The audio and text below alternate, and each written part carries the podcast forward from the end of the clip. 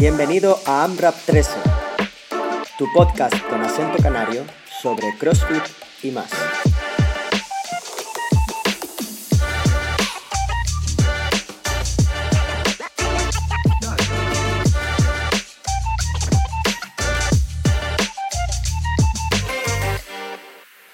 Bienvenidos a todos a nuestro octavo episodio de AMRAP 13. Hoy estamos contentos porque aparte de acabar de almorzar, tenemos la barriguita llena. Factor importante. Pues tenemos que decirles de que ya llevamos dos meses con ustedes, con este proyecto. Eh, aprovechamos para darle, como siempre, las muchas gracias a todos nuestros oyentes, a todos los que por curiosidad eh, escuchan nuestro podcast. Y bueno, hoy decidimos hablar sobre un tema, bueno, en realidad fue por orden popular, pusimos el, eh, en nuestra caja de preguntas que les gustaría de, de que hablásemos y, y bueno, ha salido por unanimidad que hablásemos hoy sobre la motivación, que bueno, sabemos que es un tema que no se habla mucho, como siempre, pero que es súper, hiper, mega importante en nuestro deporte. Y bueno, para ello... Bueno, vamos a empezar por la definición de motivación a luz, ¿no? Es decir, es el conjunto de factores internos o externos que determinan una parte de la acción de una persona. Perfecto, pues en, nuestra, en nuestro deporte, que sería el CrossFit o el cross training o como quieras llamarlo, pues podemos eh, dividir estos factores, como bien acaba de decir el colega Tommy, en intrínsecos o extrínsecos. Intrínsecos pues tendrían que ver con tu forma de ser o cómo te tomas las cosas y extrínsecos pues valores externos que determinan o influyen en tu decisión o cómo eh, practiques este deporte. Bueno, vamos a empezar por los intrínsecos y vamos a empezar por todos los factores aquellos que de alguna forma podrían mermar nuestra motivación, en lo que sería la mayoría de las personas, porque también depende un poco de cómo te tomes tú todos estos problemas o circunstancias que se te pueden presentar, ¿no? Entonces, la más eh, común mm, de este tipo de, de merma sería, por ejemplo, una lesión, ¿no? De gente es que, común, es muy común, sí. que tiene una lesión y, y el mundo se le echa encima, que no sabe qué hacer porque se veía con... Siempre te coge en, la mejor, en el mejor momento de tu carrera deportiva. Por lo general siempre, sí. En el que mejor tú te veías y eh, ahora no sabes eh, cómo enfocar. Y obviamente es un, es un punto de inflexión en tu, en tu motivación, porque claro, a lo mejor tenías alguna meta y ves como pues tu rendimiento ha bajado, pues tienes que cambiar eh, el entreno. Y bueno, nosotros desde aquí lo que queremos dar o la solución que queríamos eh, plantear ante este problema intrínseco sería... Un cambio de perspectiva. Exacto. ¿vale? Es decir, en nuestro box eh, ha pasado, o entre ellos me incluyo, que tuve un problema de rodilla durante meses y más o menos lo sigo arrastrando, pero eh, he seguido motivado entrenando ya que me han eh, cambiado los entrenos, me han focalizado en mejorar cosas que siempre se me habían dado mal, pero como podía seguir entrenando y demás. Casi pues- nada el nota ahora en press de banca. Exacto. Pero por ahí después también tenemos compañeros que han tenido lesiones de, de espalda, eh, las han arrastrado durante meses y cuando han podido volver a hacer un squat clean o un squat snatch han descubierto que, pues, por ejemplo, tienen un tren superior mucho más fuerte, son mucho más estables en posición de overhead, etcétera, se encuentran más cómodos que antes de esa lesión. ¿O no, Pinito? Muy bien, el siguiente, eh, cambios en una rutina, ¿vale? Es decir, puede mermarte eh, tu motivación de tú tener una vida pues, muy dedicada al deporte, en la que pudieras dedicarle muchas horas y te das cuenta que eh, ya en tu día a día eso no pasa. Sí, bueno, cambios en tu estructura. A lo mejor pues, tienes un chiquillo, ¿no? que suele También, pasar. Saludos, Sergio. O- exacto, o Oliver. Y O bueno, o lo dejas con la piba, cambias o te vas a vivir a otro sitio, cambias tu trabajo. Exacto. Y al igual en vez de poder entrenar 10 horas a la semana, pues tendrías que cambiar a entrenar 4 horas a la semana. ¿Cuál es el- la forma de afrontarlo? Pues saber de que no más cantidad no conlleva mayor calidad, sino simplemente un cambio de reestructuración del entrenamiento.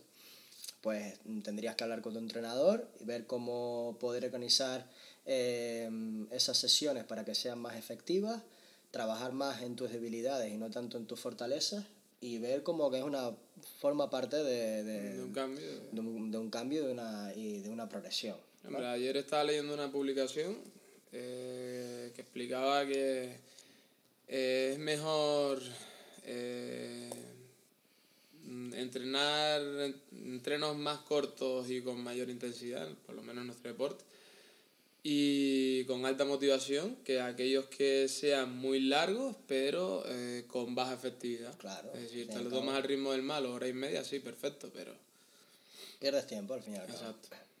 Bueno, la tercera y la cuarta van ligadas porque eh, hablan sobre el descanso y sobre la alimentación. Que bueno, no es tanto un valor intrínseco, bueno, en el caso del descanso, pues también depende de que si te toca un vecino tal, si bueno, en el caso de que tengas un chiquillo, como comentamos antes, pues depende de también pues cuidarlo, etcétera. O, o que tengas un trabajo que te implique guardias de noche y Exacto. empates con el día siguiente, que no estás igual. Y trastornos de alimentación, gente que está todo el día comiendo basura, que no come pero no se alimenta. Por lo general nutre, también, mejor dicho. Por, lo, por lo general también suele estar asociado en esos cambios de, de, de vida, ¿no?